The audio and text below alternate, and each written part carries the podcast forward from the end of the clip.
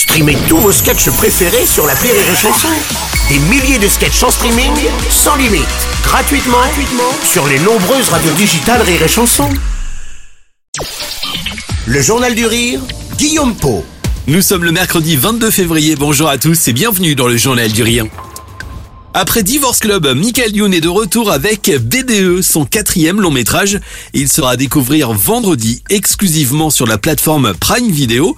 Le film totalement barré met en scène les mésaventures d'une bande de potes.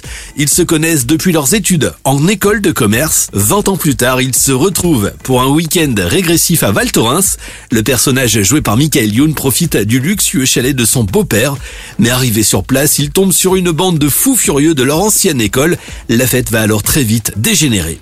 Un appel masqué à cette heure Décrochez, c'est peut-être quelqu'un d'important. Raphaël Nadal Rafa est intéressé par votre chalet et voudrait visiter avant de l'acheter. Tant qu'il n'a pas acheté, c'est pas Ibiza dans mon chalet. C'est bon, j'ai réussi à me libérer. Opération Bioman lancée. La vue, mes potes, mes potes, la vue. Dans cette comédie totalement barrée, on retrouve notamment à l'écran Elena Noguera, Lucien Jean-Baptiste, Vincent Dezania, Gilbert Melquier, mais aussi Virginie Hoc et Ludovic.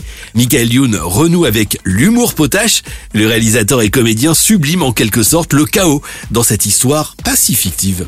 Il y a beaucoup de choses qu'on a malheureusement, je dis bien malheureusement, faites en vrai à l'époque où j'étais étudiant. Je vais pas rentrer dans le détail, mais les, les- descendre les pistes avec les matelas des, des protections, chose qu'il faut pas faire. Transformer une, une, une résidence étudiante en piste de ski en ramenant de la neige euh, et, et en descendant dans les escaliers. euh, Affronter l'autorité de la station, euh, se jouer à cache-cache avec eux. Et une maison, transformer une maison en piscine.